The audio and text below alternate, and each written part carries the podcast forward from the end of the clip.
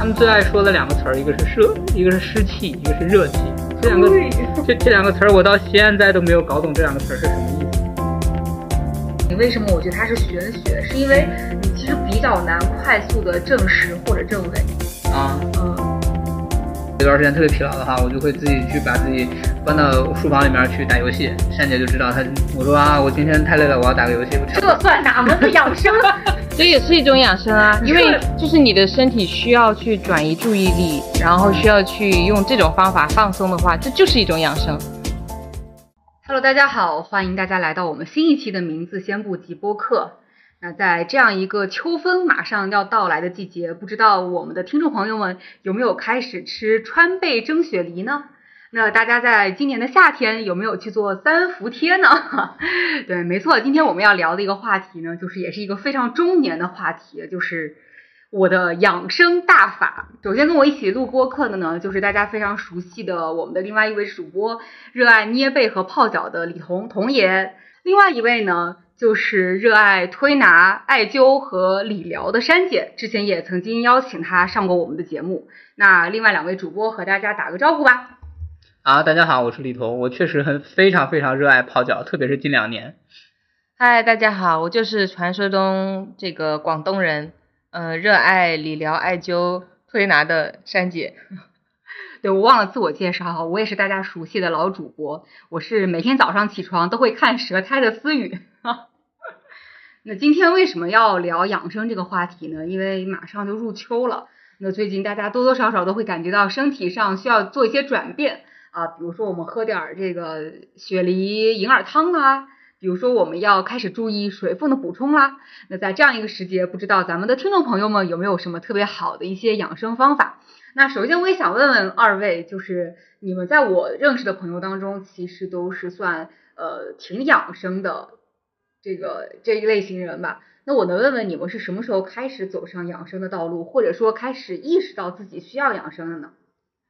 好，那我先说吧。我作为一个北方人，其实对于养生还真的是啊，可能真的是来了广东之后才有这样的一个意识的。呃，我自己对于养生的认知的这个构建，大概经历了三个阶段，就是第一阶段就是刚来广东读书，以及刚刚工作，大概那段时间。我那个时候觉得广东人，就是我们宿舍里是两个广东人，两个北方人嘛。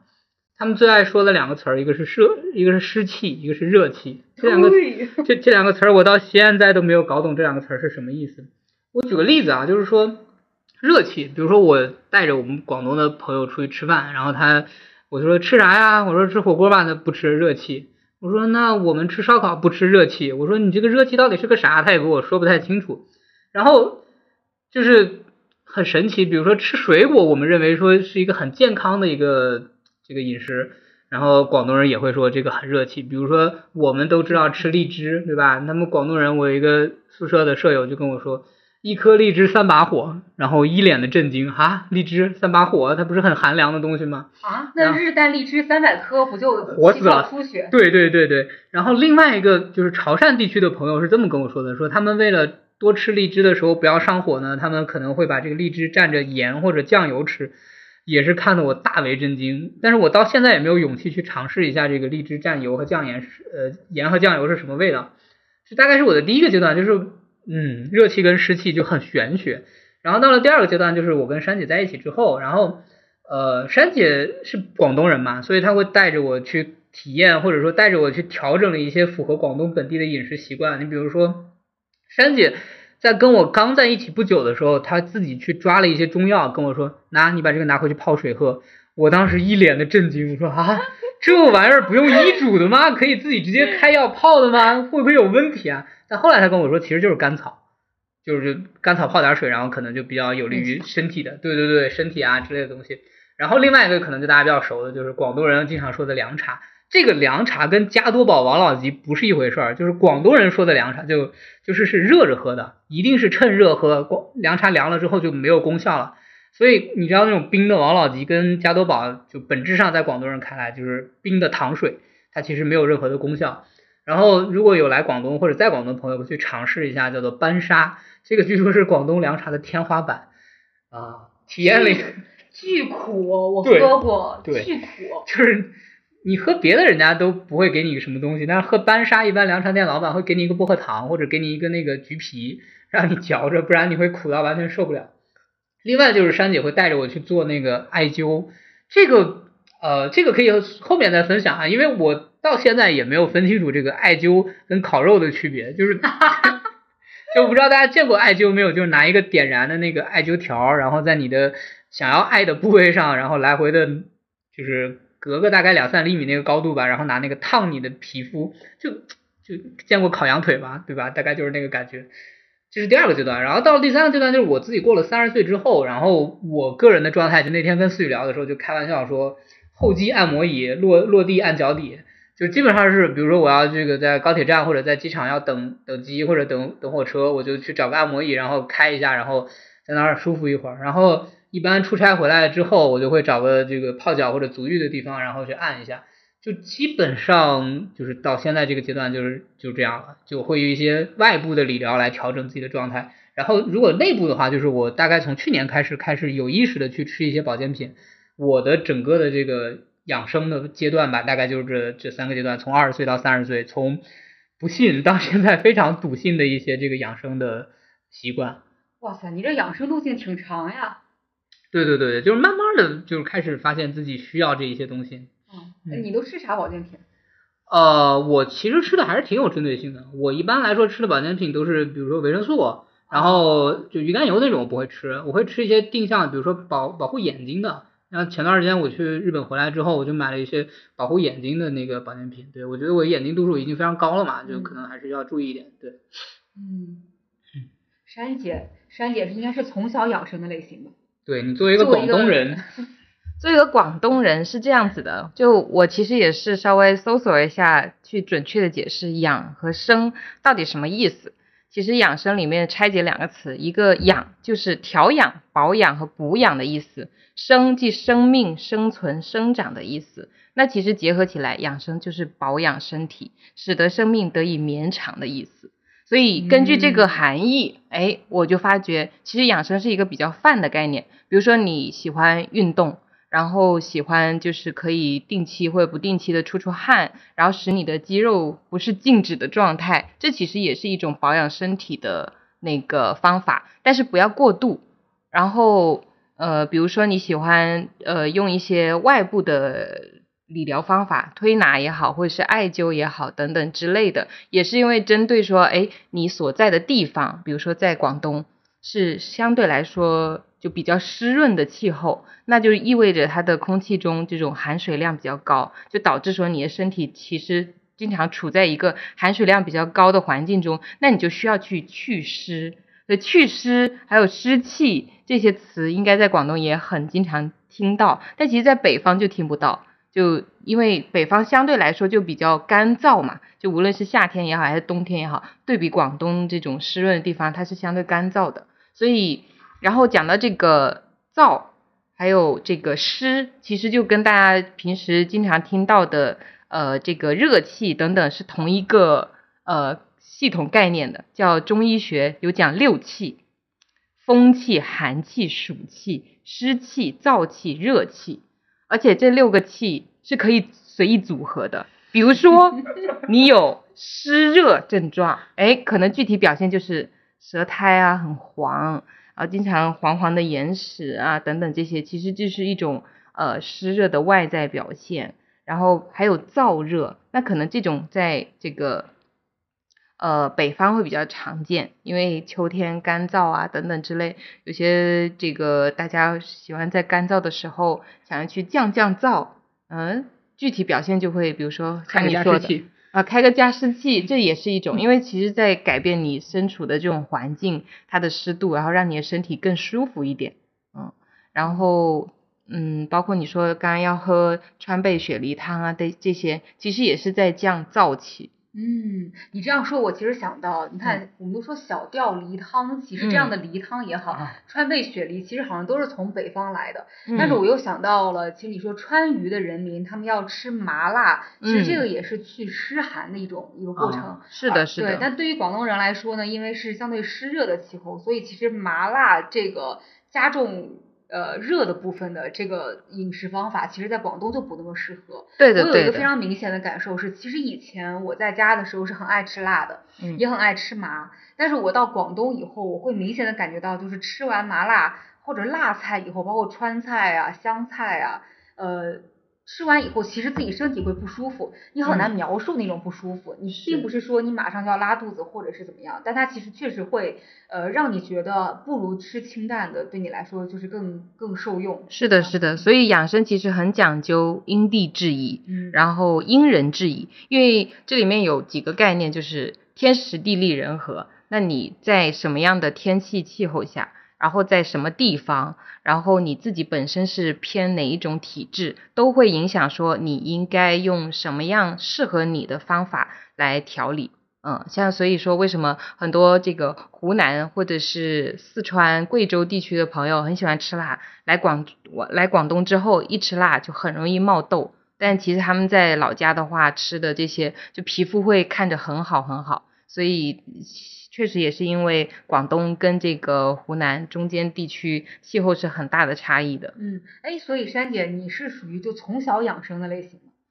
嗯，如果说从小养生，那就说明是家庭氛围的关系，就是因为确实像我几岁、十几岁的时候，那主要的饮食习惯啊，或者是一些生活习惯，都是因为爸爸妈妈带的，然后还有你身边的人。你深圳这个地方很神奇，就是有全国各地的人，然后你就会发觉说，哎，你同学会问你，哎，你为什么老喝热水？哎，你不为什么运动完了不是喝了凉水更解渴吗？然后或者是说问你，哎，为什么你妈经常给你煲汤喝？然后哎，等等之类，他们会很好奇，就有一些就是比如说东北的朋友，他就很好奇，然后有什么好喝的这些之类的疑问，我也不知道为什么，当时只是觉得说，哎，妈妈给我煲糖水喝，或者是煲呃五指毛桃汤啊 等等之类，我只是觉得好喝，然后喝完之后觉得挺舒服的，嗯也不是说刻意的去养生，而是说，哎，确实家里面有这种氛围。嗯，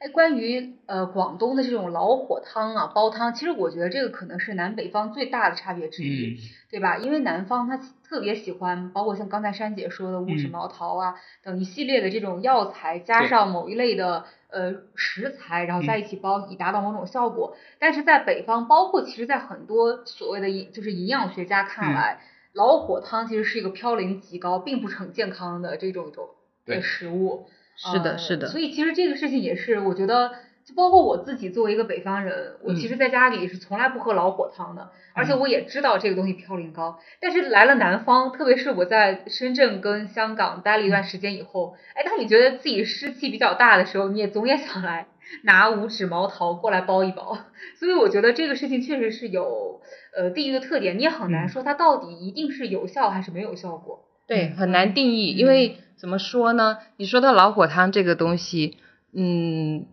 我们就以非老火汤，就比如说煲十分钟以内的汤，就叫做非老火汤。举个例子，就是番茄蛋花汤，对，或者是紫菜蛋花汤，这种可能就十分钟就熟，然后你就可以喝了。那老火汤就是煲十分钟以上，有一些甚至是一个小时以上，用陶瓷焖罐的。嗯那其实这两种烹饪方法的区别就是可以让就是你的食材用的其实就不一样。老火汤大部分有肉，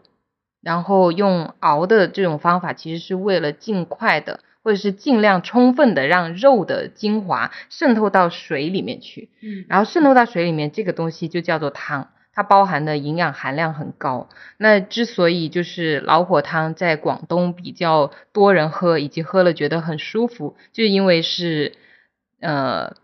天气导致你不开胃。就比如说在广东热天，你觉得你吃不下饭，你觉得消化很难受，但是喝汤你就觉得能接受，因为你觉得它只是流食而已，然后喝进去的营养又充分到位了。嗯，就是这个区别。而且你们是不吃汤渣的，对吗？对汤渣，因为那个肉已经所有的精华都到汤里了，所以剩下的那个渣渣就是没有营养的。对，这就是我说的，就是关于老火汤这个事情，广东人和这个营养学家一个特别大的分歧，因为营养学家就觉得，就汤里就是没有啥，主要是脂肪，他就说嗯。那个其实核心的蛋白其实都是在那个汤料里。但是我见到的几乎所有纯正的喝汤的广东人都在嗯。告诉我，就是汤渣其实是不吃的，不管那个嗯。汤渣那个肉是多么的好，或者是里面有一些怎么样的药材，都是不吃的，因为就只喝那个汤。所以哇，养生确实是一个非常玄学的东西。嗯。那我自己是，其实我呃之前呢，因为我们家里人是呃医生的关系，嗯所以我一直是有一个非常健康的一个意识，就是不管是生活方式啊、饮食习惯呀、运动方式，有一个健康的意识。但是我其实系统性的开始研究养生和走上 养生之路，其实是在去年一次意外的住院之后。嗯因为我那次呃住院，反正呃具体的原因就先不细说了，但大概就是说有你身体里的某样东西长在了它不应该出现的位置，然后呢，嗯，这个形容很到位。然后呢，从医生的角度看来，他说这就是一个概率问题，嗯。呃，就是可能比如说两百个人里面，他就会有两个人，嗯。呃，就是他就长错位置，在嗯。医生看来，特别是西医看来，它就是一个概率。嗯。但是在我这样一个非常唯物主义的人角度，我不相信这种小概率事件，嗯我就总想从自己身上找原因。而当西医无法告诉我原因的嗯时候，我就开始寻求中医。但我发现，其实中医呢，对于这样的事情，他的态度也是非常多样的。嗯那比如说，有些人会说你是痰湿，嗯有些人又说他其实你是平和体质，就嗯这个事儿非常玄学。但是我作为一个 学习能力还比较强，嗯你从《黄帝内经》开始吧。以及非常热爱对自己的这个身体健康，从住院以后开始就嗯。开始提上了一个质量级的一个变化的一个嗯。高度，所以开始我就开始自己研究，嗯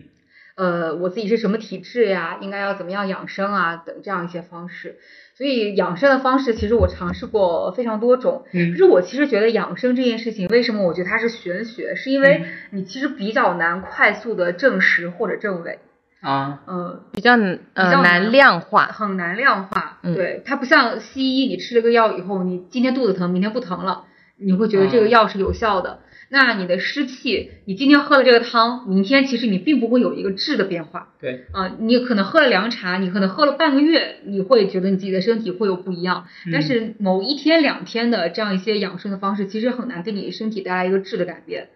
呃，但是怎么说呢？我觉得养生也是一个有的时候和我们内卷以及努力一样，都是一个自我安慰的过程。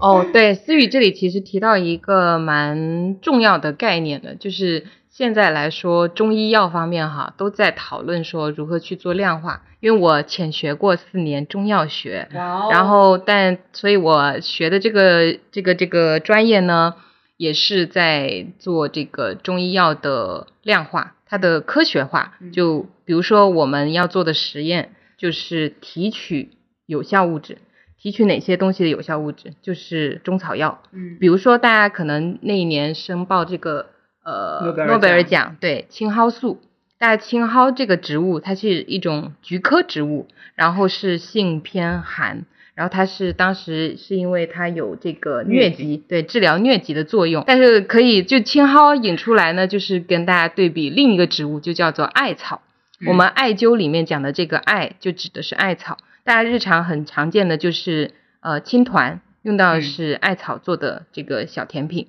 然后艾灸里面的艾，这也是一个菊科植物，它跟茼蒿其实同一个科属，但是嗯它们俩是不一样的属性。艾呢就是偏温性的植物。然后我想讲到的就是，其实除了像青蒿这样子的草本植物可以提取它的有效成分是青蒿素，嗯那像艾它也可以提取它的有效成分。那所以现在有大量的就是科研人员在去研究说中草药里面的有效成分，而且把它提取出来以及浓缩，然后变成像现在西药里面吃到的大家吃的这些片剂也好、颗粒也好等等，就嗯。已经有很我我看现在的社康也好，然后嗯。医院也好，蛮蛮蛮常见的了，嗯。就是把以前大家要熬一两个小时的中药，变成了一小包一小包的袋装的冲剂，就节省了很大的时间。嗯。然后包括嗯，这个试剂的变化可以让大家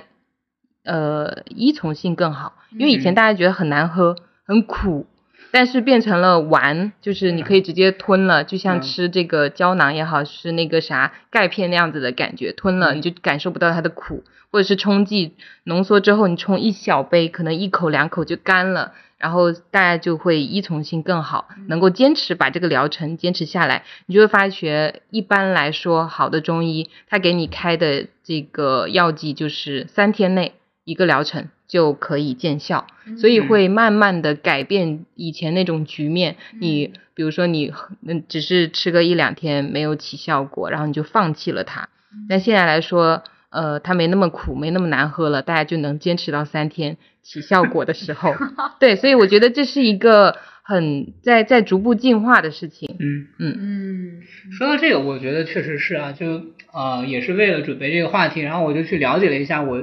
喜欢的一些，包括说呃艾灸啊，包括说一些什么足疗、足浴啊，包括一些推拿，我就去大概了解一下它在就是在科学论证上是不是真的是有效的，然后我就去搜了一些相关的文献，我发现还是挺有意思的，就是其实已经有很多人，包括国内外都有很多人在研究这个东西，比如说拿艾灸这个东西来说，上海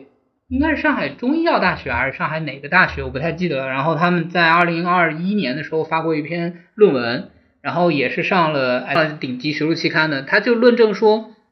我拿这个艾灸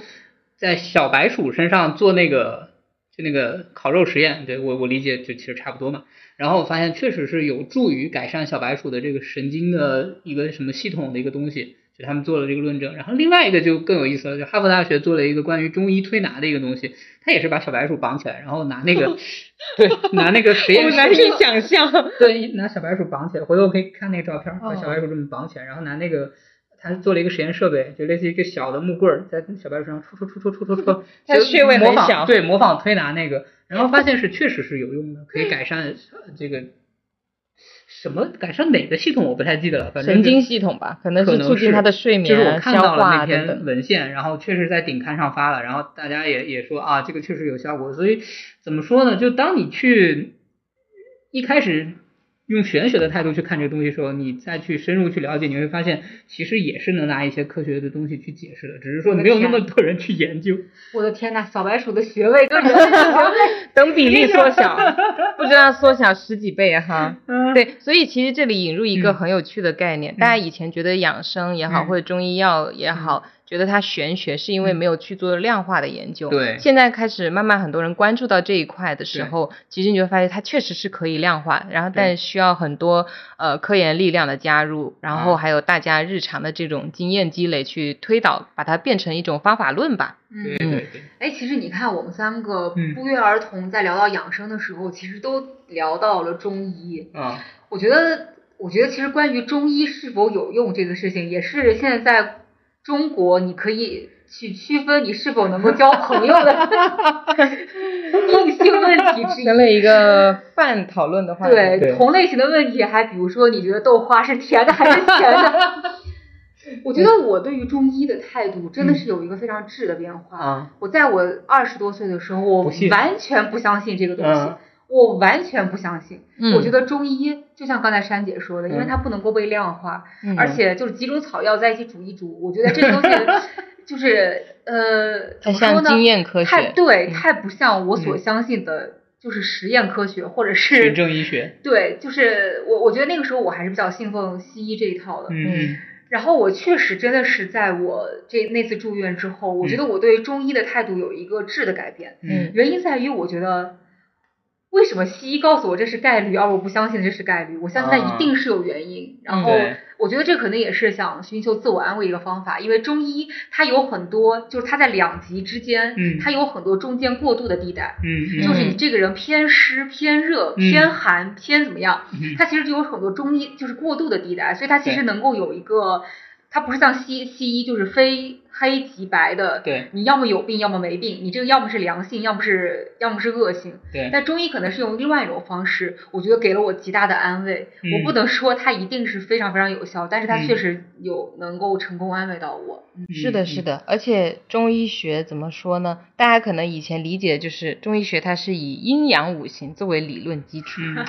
把人体呢看成是气形神的统一体，通过望闻问切四诊合参的方法来探究它的病因、病性、病位和分析这个人体五脏六腑等等这个经经络关节啊、气血津液的变化，然后判断到底是邪正消长，还有进而才能得出这个病名，归纳出症型，然后。这里面其实，我觉得这里面其实就讲到很多很科学的方法，比如说它是一一种，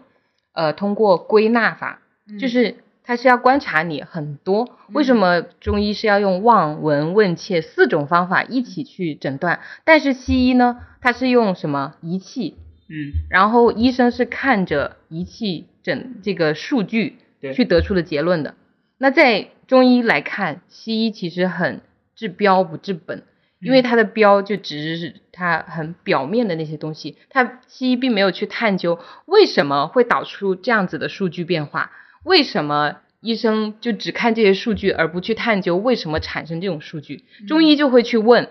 嗯，它能出现这些指标的变化，是因为比如说它是因为肝脏的问题，那肝脏是因为什么问题呢？那就会问。病人，你最近是不是熬夜多了，还是说你喝酒多了，还是说因为其他原因？所以在望闻问切里面问很重要，你病人一定要告诉我你近期有怎么样的变化，才会导致你有这样子的呃数据体现。嗯嗯。不过呢，呃，我们虽然这样说哈，我也想跟听众朋友们呃。就是分享，就是我觉得关于西医和中医之争，大家完完全全可以拥有自己的观点。就我们在这儿分享，只代表我们三个自己的看法。保命发言。是的，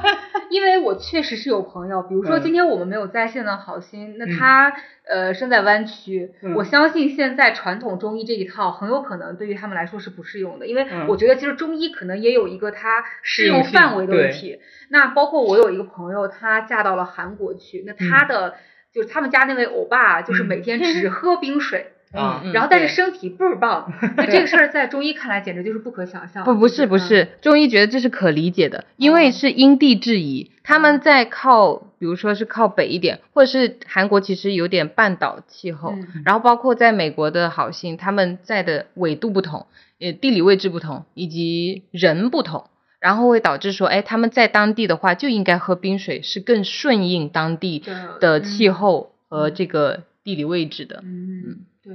但是没有关系，就是为了跟大家继续做成好朋友，我们仍然想说，这都是主播呃主播们自己的观点啊，大家还是完完可以完完全全可以不相信。对对对，我们讨论的这个没有对与错，是的，只有就是你符合你浅见，对个人浅见，个人的经历。和这个实验啊，确实是，确实是一段保命发言。好了，在保密发言之后呢，那我也想问问呃二位朋友，那你们在养生上现在主要采用哪一些养生大法？而且你们觉得这些养生大法，你们感觉效果如何？嗯，那还是我先说吧。刚刚就是说到了一个，对吧？我不理解的艾灸就跟烤肉的区别。另外一个就是我说到我特别热爱的、特别热衷于的这个泡脚跟足疗。先说先说艾灸这个这个事情啊，就是刚刚也说了，我也因为我发现虽然我不理解它原理，所以我去查了一些相关的这种呃论文也好或者文献也好，它到底是怎么起到起到一个作用跟机制的。呃，怎么说呢？就真的是如果你觉得你的身体很不舒服，然后特别是在广东这个地方，找一个呃随意的一家中医推拿馆，或者是甚至说你可以去社康，大部分的社康也有这个艾灸的这个服务。然后你去在那儿烤一烤，然后整个人会变得非常的舒服。这个这个是我觉得这是这么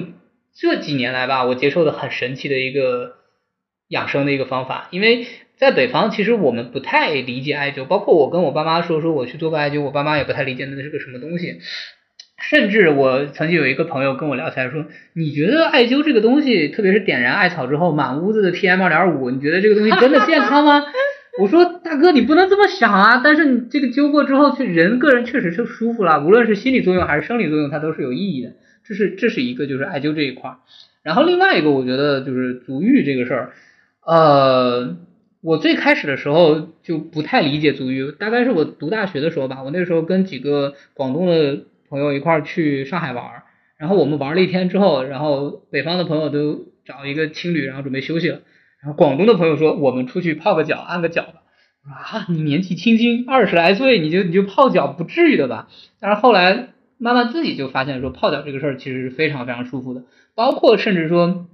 像前段时间我跟珊姐去呃日本去玩，我们每到一个地方，我们去了京都跟大阪嘛，每到一个地方都会先在这个 Google Map 上搜一下有没有这个泡脚和按脚的地方，对，非常之神奇。你会发现，你如果按完之后，你的整个的身心会得到一个极大的放松。这是这是我觉得这两个是我最近或者说这两年特别能呃重点去开发的一个养生的方式。哎，关于这两个，我有一个嗯问题想问，嗯就是呃，艾灸是一个我从来没有尝试过，但是已经嗯有无数朋友在给我安利的一个嗯方式。我想问问你，就是你的那个放松是嗯来自于嗯躺那儿休息，还是嗯来自于真的那个热气烤过你之后，你会觉得被烤的那个地方特别放松？呃，我觉得是后者。就你躺那儿的话，那你在家躺也无所谓，嗯对吧？但是你同样一个时间，因为艾灸差不多是四十到六十分钟嘛，嗯，艾完之后就高端的艾灸啊，是有一个这个理疗师傅拿着一个那个艾灸的那个烤盘，就手工灸对对对，在在在你移身上动的不同穴位的就是灸，普通的去社康的那种灸法呢，就是你躺那儿，然后他有一个仪器，然后在那儿给你艾灸。两种我都试过，确实是烤完了之后，你的整个人会舒服很多。所以我在想说，是不是因为在广东这种地方，大家到处都开着空调，然后其实你嗯整个身体都是很冷的，然后你有一个很热的东西给你烤一下，其实还是挺舒服的。就具体原理我不懂啊，但是确实是非常舒服。来，我补充一下嗯，就艾灸呢，它其实这个方法是要用艾草制成的艾条或者艾柱产生产生的这种艾热来刺激人体的穴位或者特定的部位，通过激发精气的活动来调整人体紊乱的生理生化功能，从而达到防病治病的目的的一种治疗方法。对我照着搜索出来的这个念的，对翻译成人话的意思就是人话的意思血液流通起来。是的，其实而且艾灸一定是因人制宜的。如果说你的身体状态在一种比较呃燥热的情况，或者是外感风热，就比如说热感冒，然后或者是阴虚内热、实热症，就当你的身体是偏热的情况下，你是不适合艾灸的。就艾灸真的不是适合所有人的。当你的身体是在比如说比较偏湿寒，或者是寒性比较重，以及这个有这一类的情况的时候，才会说艾灸对你来说是适用的。比如说思雨，我现在看你的脉象，然后 舌，哎，你其实就不适合艾灸，哦所以大家不要就是盲目的去艾灸，一定要看自己的身体状态是否符合就是艾灸所治疗的那种办法来。对，比如说有一些呃女女孩子生理期会很痛，那我就会建议她呃在没有经期或者是经期的时候，其实都可以去艾灸，因为它是一个温补的办法。艾草本身是偏温性的植物，它是可以促进你的新陈代谢的，以及为什么是灸特定的部位会更有效果？因为穴位其实就是从中医学的这个经络来说，穴位很多时候是你容易堵的地方，然后所以需要去艾灸，去用热来刺激一下，让它疏通起来，把这些关键的节点给打通了之后，你整个人的这个血液流通也好，或者是一些新陈代谢所需要的一些过程也好，会顺畅很多。所以其实中医讲到的这一些呃运化这种词儿，对应到西医里面就是新陈代谢。嗯其实中医中医和西医不是悖论，不是相反的理论，而是可以相互佐证的。嗯，西医很多概念是可以在中医找到对应的概念。珊姐这样说，我突然想到我的一个养生方法，嗯就是除了就我不做艾灸，嗯，但是我会 敲我的胆胆经和肝经，拿什么找得到胆经和肝经是吗？或者说就是敲我的大腿，哦，是的，是的。大腿外侧和内侧。呃，我觉得这可能也是按照中医的说法，其实也是就是帮助你去疏通经络，然后是的去去打通全身的循环。嗯。然后包括还有，我有在尝试一个方法，就是嗯。每天早上捏肚子，其实就就是叫嗯。捏带脉嘛。嗯嗯，那也嗯是想要说打通你的你的整个经络，然而我们仍然都不知道这个东西到底有没有用，只不过是嗯。说你敲完了以后，确实觉得哎，好像身上舒爽了一点点。不知道是心理作用还是真的舒服，对。不对？嗯。但其实这个是有讲究，因为现在大家坐着的时候太多了，上班族，然后或者是说你身体不舒适，你坐的时候比站着或者是躺的时候多，那就会产生淤堵，因为你人坐的时候是折成这个形状嘛，折哎折起来，那你的屁股、大腿和肚子就是最堵的地方，因为你折就不促不没有办法，人是垂直的的时候的那种流通状态，就不好流出去，也不好回来。嗯，就是可以可以是这样子想象一下，所以你去敲它，其实是在用外力去促进它的循环。嗯，所以是有用的。啊，所以其实如果回到农耕社会，嗯就是大家都在犁地的时候，其实嗯都不太容易出现这样的问题。是的，是的，包括为什么现在呃所谓九零后、零零后的养生越来越多了，是因为大家意识到说我需要非常注意自己的生活方式啊，还有健康，需要提早，因为大家太消耗了。嗯现在有太多的娱乐也好，或者是很多诱惑，可以让你睡得很晚，嗯然后躺的时候很多，因为坐着的时候很多，无论是你工作也好，或者打游戏也好，或者是看电影也好，这些事情都会非常的消耗，因为它让你保持一个固定的姿势。所以为什么鼓励大家，还还有一些这个年轻人会去尝试一下八段锦啊、太极呀、等等这种比较温和的，其实是运动的方式，来促进你的新陈代谢。嗯嗯，没错。八段锦这个，你说起这个，我也想补充一下嗯。我自己的一个运动，就是之前其实我运动一直选的是那种 HIIT，就是高强、嗯高强度间歇性运动，嗯然后我非常享受，就是我的心率飙上一百八，然后大 汗淋漓嗯的那个样子。这个已经是大概是我在大学时候一直采用这样的健身方式，而且呃必须得说 HIIT 它减脂塑形的效果非常之好。嗯所以那个时候靠这样的形呃靠这样的方式来保持自己的肌肉量和运动量，但后面随着我的年纪逐渐增长，嗯 以及是在就是我开始系统性养生之后，我就逐渐摒弃了这种要让我出大汗淋漓的这种运动方式。是的，是的。嗯，然后我也开始转向了非常温和的，比如说就随便跳跳操啦，然后 包括刚才刚才那个珊姐说的八段锦，我真的早上也有尝试起来做，对，就做完之后确实还挺舒服。然后嗯。我觉得这个有一个就是要放过自己，嗯就是当自己 知道自己的身体状态在二十出头和三十多的时候，其实已经不完全一样了。对，采采取的策略要调整，因为你本来养生它就是因人制宜，嗯然后因地制宜，因时制宜。因为嗯不同阶段你你的身体状态是不一样的，可能你二十多岁的时候是适合或者是嗯非常高强度的这种有氧运动，但是当你年纪上来了，然后大家的身体机能是已经被前三十多年消耗了一些的，所以你的身体机能此时需要有一个比较平缓的运动方式，才嗯会更适合当下的你。其实就还是看哪一种运动方式，运动完了之后你会更舒服吧。对，对因为明显我的感受感觉是，现在如果我再去做特别强度的动感单车嗯和了呃，是是的，我会觉得就是运动完之后，并没有让我觉得更舒爽，会更嗯疲劳，会更疲劳，而且非常明显的就是就是感冒可能会增多。啊在我坚持了一段时间的 HIIT 之后，反而我更容易生病。嗯然后，但是如果是呃稍微低强度一点的有氧，就是我的心率大概在一百三到一百一百，最多可能一百五嗯这样的水平，就反而运动完了之后你是觉得舒服的。我觉得嗯可能就是听从自己身体的感受非常重要吧。嗯，对对对，对。哎，大爷，那你还有什么其他的养生方式？啊，对，其实我觉得核心在于就是你刚刚说的那个要放过你自己，比如说有一些，对，比如说有一些我开始就是有点去找你小时候的那种感觉，你比如说我有一段时间觉得自己身体特别的疲劳，然后我就想说用什么样的方式能让自己调整过来，我发现哎，我想到了我小时候特别呃经常就是差不多每周吧都要跟着家里面大人去泡澡。就那种北方大澡堂子，然后大热水池子，然后去泡澡。可能呃广东这边少吧，也很少见到这种，就可能广东人叫水疗会所，甚至说温泉这种的。但是我因为一般来说我也不太喜欢去温泉或者说去水疗会所，我就会找一个家附近的酒店有有那个浴缸的那种，然后对去泡个澡，然后让自己舒服一点。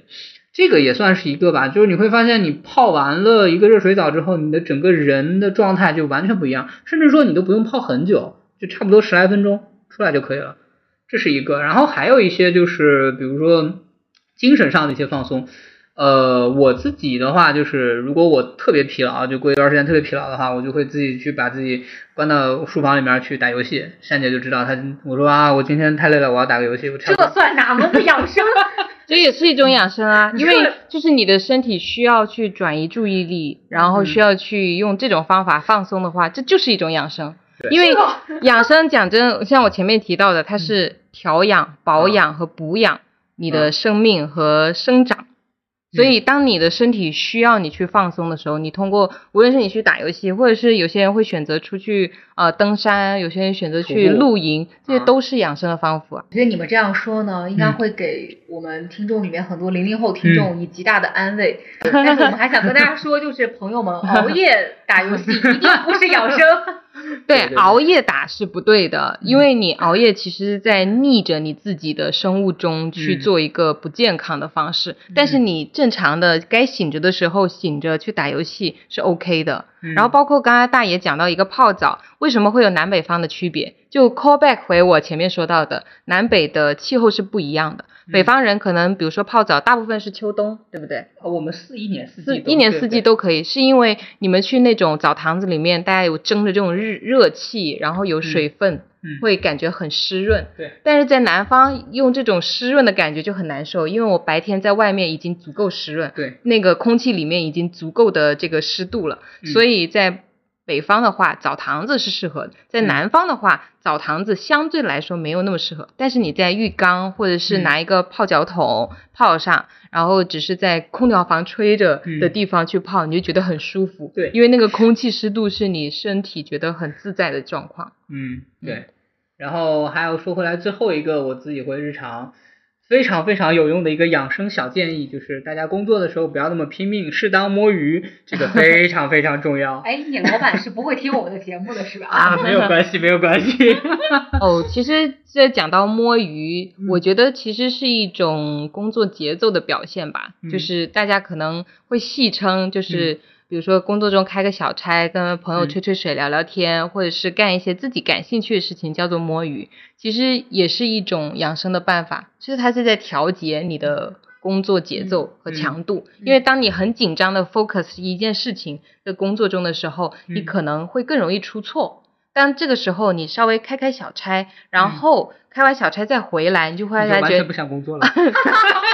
会有一些新的思路，或者是更好的情绪状态，去跟你的猪队友们沟通，哈哈哈，对吧？嗯，做一个情绪稳定的成年人是一件非常不容易的事情。是的，是的，嗯这是一种调养啊，调节情绪很重要所以。我非常想知道，就是你从你从去年开始学习嘛，对吧？嗯，那你学习到现在有什么成果没有？哎呀，我养生的话可太多了。我现在是一个呃达人达人，就是养生这件事情，其实已经贯穿了我的衣食住行。啊嗯来，从住和行先说。然后我我一个一个说吧，就从吃先说吧，吃先说。嗯呃，我是这样的，就是我现在开始，我嗯在吃我现在所吃的每一顿饭，嗯请注意是每一顿饭的时候，啊我至少在我准备吃的这些东西当中，我会嗯大概计算一下我所要进食的这些呃这些食物的它的一个营养素配比。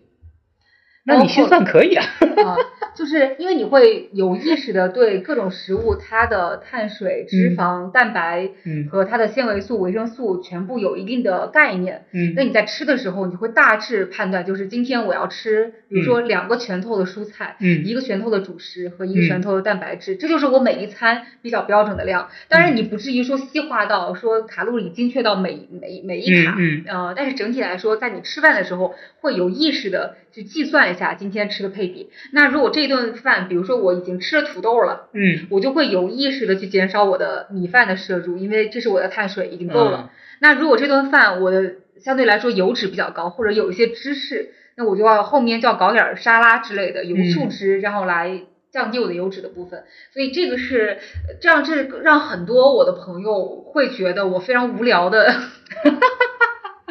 一个点，就大爷，你跟我一起出去吃饭，你应该会感受到，就是我就是那个冲在前面要点蔬菜的那个人，嗯，啊，我跟你一般吃饭的时候，我只会关注我点了什么。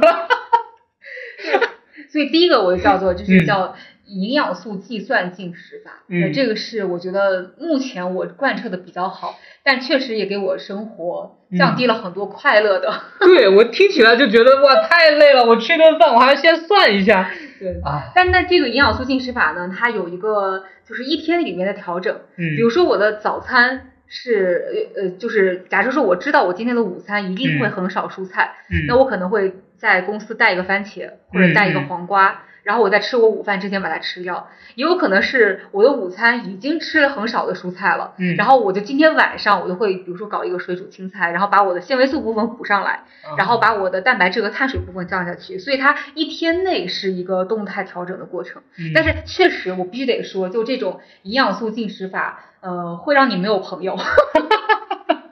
就如果别人约你吃饭的话，你嗯考虑到今天你的这个什么什么什么算的可能已经满了，你就没有 quota 了，就不不不去吃了是吗？不会，我会去，但是我嗯在现场会有很多东西我不吃。哦，嗯，对。好的好的嗯，对那一会儿中午我观察一下，还有吗？还有什么其他的？呃，第二个方法呢，就嗯我也是最近一直在使用的，就叫做多巴胺摒弃养生法，就是要尽可能的摒弃生活当中给我产生快速产生多巴胺的方式，比如，说不是做呃，健身并不会快速让你产生多巴胺，嗯健身是一个非常快的，它是一个先产生内啡肽，嗯然后让你更快乐的、更稳定，就是内啡肽是一个让你相对更平和、更稳定、也嗯更愉悦的一种激素，而多巴胺它相当于是一种刺激。比如说嗯高糖高油的食物，我们去吃一个甜甜圈，我们去吃巧克力，它可以刺激到我的多巴胺。嗯同样可以刺激的还包括，比如说你去喝咖啡啊、嗯酒精啊，为什么我们吃完以后会快乐？就是呃这样的原因。嗯所以我的这个多巴胺摒弃养生法，就是我要尽量减少生活当中让嗯我快速快乐的这种强刺激的东西。啊，也就是说，也就是说，除了咖啡、酒精，然后高糖的东西，其他其实都不太受影响，是吧？呃，主要是这些内容，啊它会最影响我的多巴胺。啊，对，所以我会希望叫多巴胺摒弃养生法，但是嗯转过来呢，就是要去刺激自己的内啡肽。嗯啊，那其实包括这个多巴胺，就是比如你刷短视频，其实它也是会不断刺激到你的多巴胺对。这个是呃，为什么大家看这个短视频会上瘾？因为它嗯刺激你的神经中枢嘛，不断让你去就是刷下一个。对，那内啡肽呢，就是比如说你呃慢慢看一本看一本书，对，然后进入到一个心流的状态，对那这个过程是很漫长的。但你一旦进入之后，其实给嗯你的这个情绪和、呃身体带来的激素平稳还是挺有帮助。嗯所以我第二个方法叫做多巴胺摒弃养生法，嗯，然后第三个方法我叫做叫做 Follow Your Heart，怂吗？从心法，对，重新身心调节大法，其实核心就是嗯呃，你听从自己内心的感受。其实跟你刚才讲的有很多是一样的，比如说嗯你今天累了，嗯，你就休息。对你上班工作强度太大了，嗯你就摸一会儿鱼。对，那对于我来讲呢，就是呃，因为以前我总会要计算每一顿菜的量，嗯或者说我要尽量延长我饥饿的时间，然后之类的这种方式，我想、嗯想去折磨一下自己，然后嗯来克制一下自己。但其实后面我发现嗯这种方法很难长久。那我现在的状态就是我。我感受到我自己真的饿了，这个嗯饿是我真的感到饥饿，而不嗯是说因为我渴了或者怎么样。那嗯如果真的饿了，那我就吃；那如果我真的觉得困了，我就睡。啊、嗯所以它就是更让你就听从自己内心的感受。但是的听起来你这条跟你前两条有点矛盾。你比如说，你内心真的是想吃一个巧克力，真的是想，比如说不不，今天不想算碳水了，我算太累了，我今天就真的是想猛吃一顿。那如果出现这种冲突，你怎么办呢？不会，这是两种概念。你要知道，你为什么特别想吃某样东西啊很大概率是因为你缺这方面营养素。比如说，我某一天很想吃甜点，啊，是因为我缺了碳水。所以这个时候，哦其实你吃一碗麦片也能帮助你抑制到吃甜点。哎，我补充一下健康下，替代是吧？这里属于叫做什么呢？有一种是你的生理需求，有一种叫做你的心理需求。嗯心理需求很多时候可能是你的欲望，就比如说你今天受委屈了，你觉得这个职场的猪同事、猪队友让你感觉到很难受，然后你必须得吃点甜的冰淇淋啊，或者是之类的，让你放肆快乐一下。这个时候你就应该顺应你需要来，因为你其实，在心理上已经产生了一些负能量的话，你是需要一些甜的东西去帮你呃代谢掉这种不快乐的。那这就是刚刚跟你提到的生理的需求跟心理的需求是两个不同的维度，然后呃还有另一个概念叫做欲望，就是你在放纵自己想要大吃大喝的欲望，那就属于过度了。如果说是适度的，比如说你只是呃想要调节一下自己的心理波动的状态，嗯那你吃点巧克力，它是有利于你身体的。但是其实你今天没有受什么委屈，你心理状态一直很好，但你只是纯粹说你馋了，就是因为馋了，哎，这种就属于贪吃的欲望，那你去吃了，这就这就叫做过度。这就是我说的为什么要用多巴胺顶替养生法。哎，对是的，所以其实这几种方法结合起来的话，很适合当下状态的私语，啊，当下状态的，所以它不一定适合每一个人。我们的听众朋友们要学会因时制宜、因人制宜，要适合自己的方法才是最好的。嗯，我不得不说，我这几种方法呢，嗯其实非常考验自制力。对，嗯听出来了，听出来了。对，因为其实我觉得自律有很多事情，不知道自律养生其实有很多事情嗯是你要在和自己的欲望搏斗，抗争。是的，啊是的。然后你嗯。要理解自己欲望背后的原因，比如说有的时候我会觉得我好想喝一杯酒，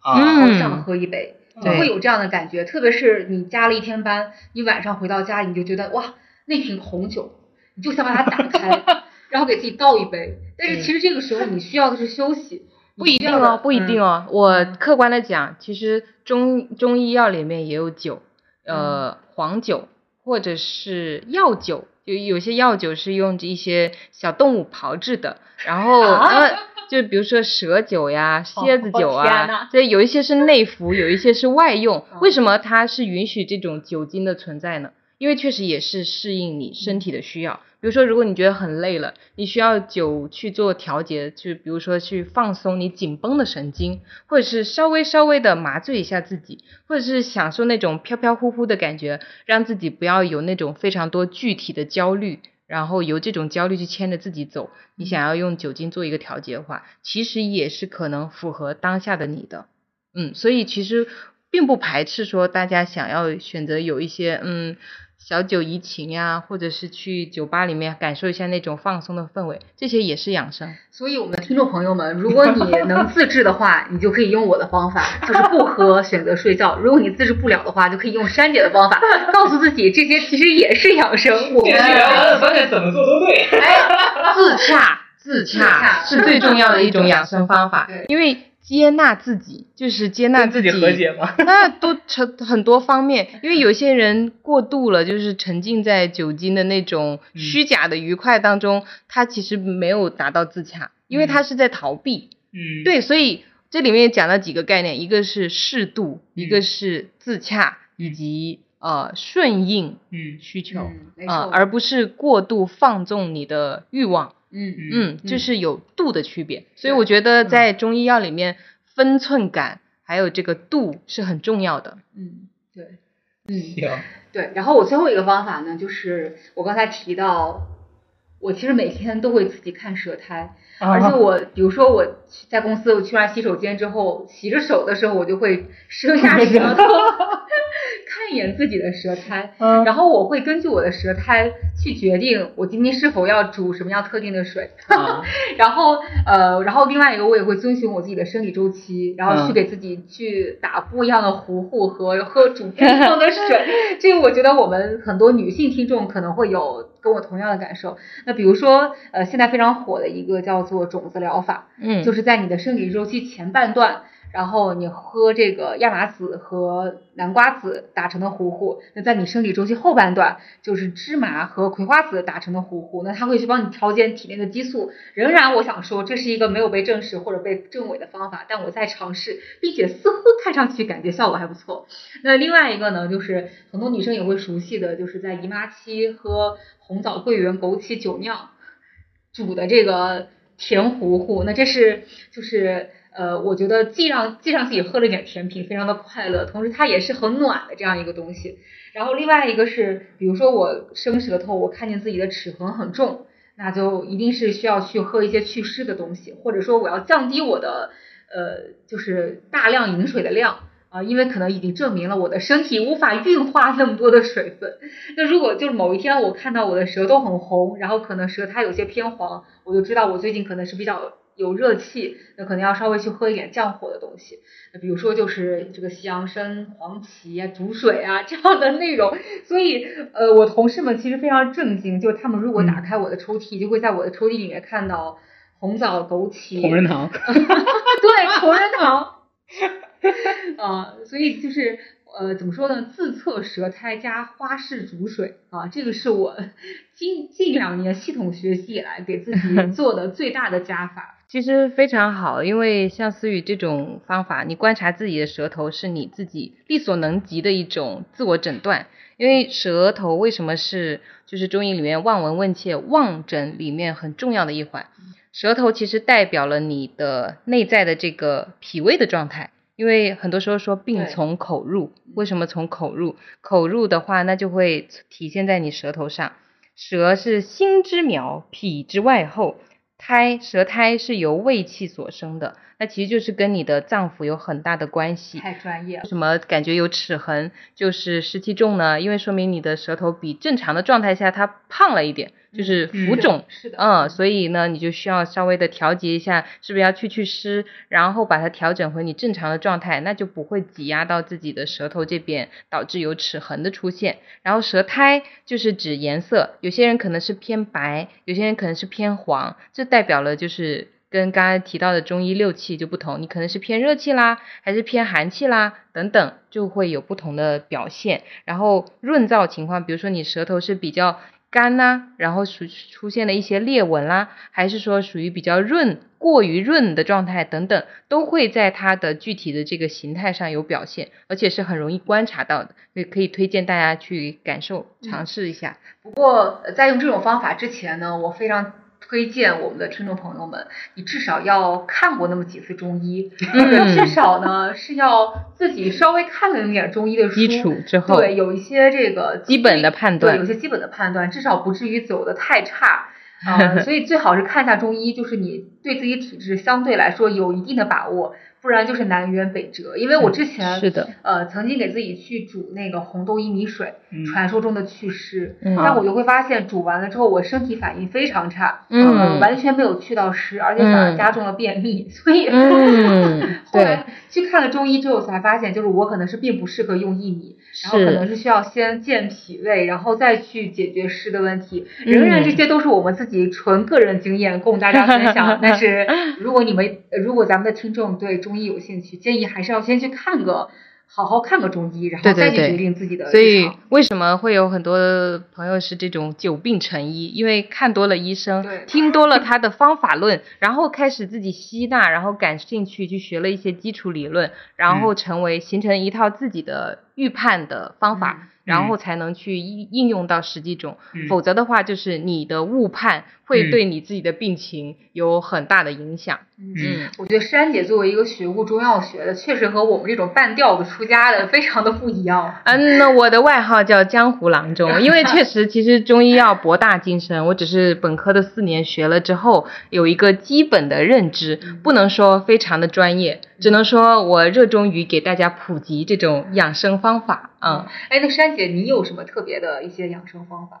我的养生方法，我针对两类的人群吧，推荐一下，就是呃，经常运动的朋友，因为我个人喜欢打羽毛球，然后一般都是工作日的晚上八到十点打完了之后，其实你没有很充分的时间去做拉伸、做肌肉的放松，那此时我就会选择第二天的中午或者晚上去呃公司附近或者家附近的理疗呃诊所。去做一个推拿，那推拿有这种穴位的点按式的推拿，还有一种是精油推拿。它其实主要的作用都是帮助你去做这个肌肉的放松。因为如果说你自己的拉伸做到位的话，也可以起到这个肌肉放松的作用。但因为你就是因为时间不充分，然后动作不到位等等，会。会造成说你的肌肉呃这个或者是乳酸积聚啊等等，那外部的这种推拿其实在帮你做这个拉伸，嗯，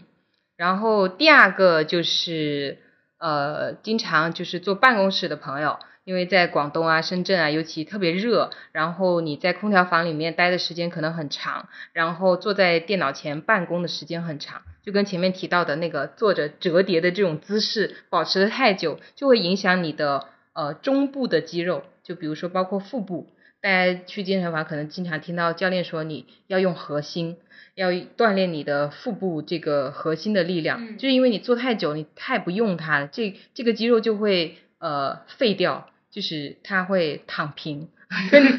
它跟你一样躺平，它躺平之后，它的姿态就是一坨、两坨、三坨在那里，嗯，所以还有就是屁股，你的臀部这个肌肉也是经常被你压着，它承受了你上半身的很多的力量，然后腿部、大腿也是被折叠起来，它其实不促进你的。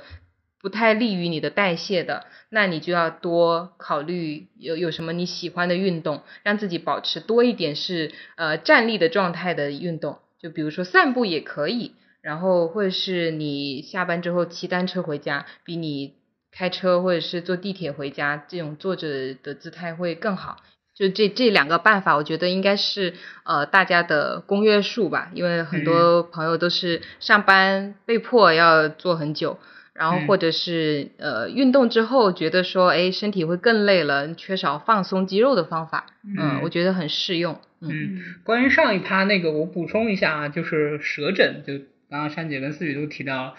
呃，我也是在前两天刚刚看到的，就广东省中医院他自己开发了一套线上舌诊的小程序，大家有兴趣的可以去看一下，叫做望舌问善，就是看舌头问吃什么，望舌问善，望舌问善。然后我想就是说回到刚刚思雨说的那个，就是他极大的自律。就我听起来，你为了养生这件事情，你似乎付出了巨大的代价。那你有什么事情是因为了养生而放弃的吗？比如说啊，除了那些吃甜的、喝酒、然后喝咖啡以外，还有什么是你之前很喜欢，但你现在已经彻底不干了的事儿？在我的脑子里面冒出的第一个东西就是吃烤脑花儿。烤啊，猪脑花是猪脑花嗯、啊，就是之类的吧。我我觉得是这样的，就是说，呃，其实我因为养生而去完完全全放弃的事情，嗯，其实是很少的。只不过我极大的降低它的频率。嗯，那猪脑花我之前非常非常非常之爱，我非常喜欢它的那种肉和豆腐的混合口感。哇，那真的是人间美味。嗯哼。但是，嗯、呃，因为觉得它胆固醇太高，脂肪含量太高，所以我会、嗯、呃在现在其实很少去点了。但是嗯你如果说我一口不吃，我也很难做这个保证。嗯、就是我总觉得我在适当的时候，我可能会尝一小口，还是去感受一下它。嗯、那比如说，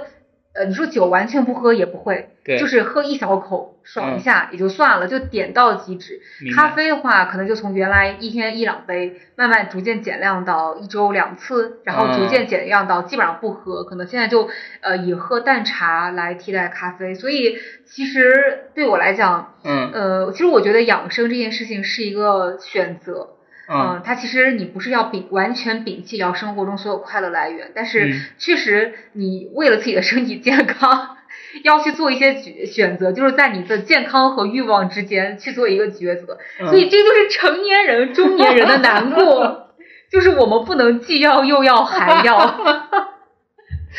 所以，那那比如说，当你去做这个选择的时候。就是你导致的这个结果，你觉得你是更快乐的，还是更不快乐的？哎，这就是我想说的，嗯、就是呃，当你决定，比如说脑花，我从一份变成了一口，那这样的话，嗯、你在吃这一口的时候，你就尽情的去享受这一口带来的快乐。嗯，那对我来讲，就是说，比如说高脂肪的东西不是完全不吃，嗯、但是呃，比如像烤脑花或者是一些高糖高油的，比如甜甜圈，嗯，假设我吃它的时候，嗯，我就会充分咀嚼。比如说一口一口脑花，我肯定要嚼四十下，嗯、我要充分体会到这个食物给我带来的快乐，嗯、我很认真很认真的吃这样东西。然后，但是我吃它就吃的更少，但我吃的时候就不要带负罪感。嗯，对，就该吃吃，该吃吃啊。对，就是顺从你的心理需求，而不要放纵你的呃这个想多吃的贪欲。其实我觉得就是有所克制嘛，嗯、就是有所选择和有所克制。对，所以我就会呃提示我自己，千万不要，比如嗯说在看一个美剧的过程当中，比如说吃一碗。嗯，一大份我其实不应该完全吃完的东西，比如说油泼面。嗯、我如果你一边看剧，你一边吃那个面，你会很快把它吃掉，并且其实不太知道那个面是什么味道。嗯。但是如果说你油泼面，假设说我从吃一碗变成了吃两根儿，吃两根儿，对。嗯、但是我非常非常非常认真的去感受那个油泼面给我带来的快乐，其实很难说这两种哪种你是更满足的。明白。其实专注会提升你对快乐的感知。是的，嗯这也是我之前为什么一直在跟大家建议去多去做冥想。对，对非常欢迎大家去听我们之前就是人到中年不得已，压力大了泡枸杞那一期节目。就是很多营养学家在推荐一种方式，比如说你一周的健康饮食之后，你每一周可以吃一餐欺骗餐。呃，所谓所谓欺骗餐，就是啊在这一片，在这一餐里面，你想你可以吃任何你想吃的东西。嗯比如说你想吃麻油火锅儿，比如说你想吃烤脑花比如说你嗯想吃个披萨，比如想你想你想吃什么，就是它都帮助你稍微释放一下自己，而不至于嗯每天都像一个苦行僧一样，就是要一直秉持着那个就是非常严格的一个饮食标准。那其实另外一方面，我觉得。呃，可能很多人都在尝试过控糖，嗯。我是一个非常常年的控糖者，嗯。就是我很多年前开始我就已经不再喝含糖饮料，嗯。那我觉得像控糖这样的东西，就属于你刚开始控，其实你觉得很痛苦，嗯。但慢慢你习惯了，你的生活越来越少添加糖之后，你后面再吃，比如说一点点添加糖，你会觉得好甜，嗯。然后你的那个敏感度其实提高了，而且你嗯。会慢慢逐渐适应，就是没有这种糖分给你带来刺激的这样一个生活。啊。嗯比如说我一直喝酸奶，我都是喝无糖酸奶，嗯，然后，但我的很多朋友就说我的天，无糖酸奶太酸了，对对对就是没法入口。但现在我已经喝不了有糖酸奶了，嗯，我觉得有糖酸奶太甜了，我忍受不了。所以我觉得这是一个逐渐一个过程吧。哦，是这样的，这这个我可以分享一下，就是因为我们国内其实很多的那种甜品，它放的糖或者代糖没有那么多。呃，我之前去美国出差的时候，就是在一个那个就很像贝果的那种甜品店里面，我买了一个，就这样咬了一口就吃不下了，太甜了，真的是我就不理解这个美的人民怎么能吃到这么甜的东西，而且还没事儿。对，这这个确实是，就是你一下子到了一个，就感觉是类似于说你刚刚开始吃糖很少，然后你会慢慢不断的加深加深加深，它的刺激的阈值会越来越高，类似于这样的。反过来也是一样，我觉得。它是一个习惯，对。就是习惯会让你的身体适应了某一种方式，或者是嗯。某一个糖度。然后，当你有一个很大的改变，比如说糖量特别高或者糖量特别低的时候，你的身体都会为此做出反应，然后传递给你的大脑，告诉嗯。你、这个不是我之前的习惯。嗯，对，但是当它适应了一个糖度的时候，它就会传递给你说，啊，这个是我适合的习惯。一个接近三十和两位三十多岁的人，居然在讨论了一个听上去很像五六十岁的人应该讨论的问题。其实确实，我们看现在的很多报告也能显示，养生已经开始越来越年轻化嘛。嗯然后呃，因为之前看到过央视财经发布的一个二零二三年中国美好生活大调查，它的数据显示呢，十八到三十五岁的年轻人，十八到三十五岁哦，消费排名榜单的前三名分别就是旅游、数码产品和保健养生。啊，真的是养生提前了，看来已经不是四五十岁、五六十岁的中年人在考虑的问题。呃，就零零后、九零后、零零后，其实都已经把养生提上了议程。而且这个也是因为我们的生活习惯以及这个时代带来更多的一些诱惑和便利性导致的，没错所以就是也是一种因时制宜。其实看咱们聊这么多哈，我现在也想到，其实所谓的养生，其实就是让我们的身体逐步通过我们的努力，逐渐回归到古人的样子。比如说我们早睡，对吧？嗯比如说我们空调天待待多了，我们要让自己出汗，嗯要去晒太阳。嗯呃，比如说我们更加听从自己身体的感受，比如说我们要摒弃这种高糖、高脂、高油这样的东西，都是以前古人所没有的，对而就是都是非常现代病嘛。所以确实，所谓养生，总结起来，呃，其实想来也挺简单，就是无非是让人类，让我们这些。哎呀，愚蠢的现代人都回归到这个人的本性，猴子，啊，对，回归到，对，回归到原始时代吧，然后顺从自己基因所带给自己的一个一个变化。对，嗯，我好吧，那我们今天就聊到这里呢，也希望我们的听众朋友们都有一个非常健康快乐的人生，以及马上就是秋风了，就是就算你不相信中药，不相信养生，但也可以给自己煮一杯这个冰糖雪梨银耳羹啊，嗯，这个让自己在快乐的过程当中，顺便让自己变得更滋润一点。那我们今天节目到这儿全部结束啦，感谢大家的收听，我们下期再见，拜拜，拜拜。出现一架钢琴，我会唱歌给你听，哪怕多水往淋啊。夏天快要过去，请你少买冰淇淋。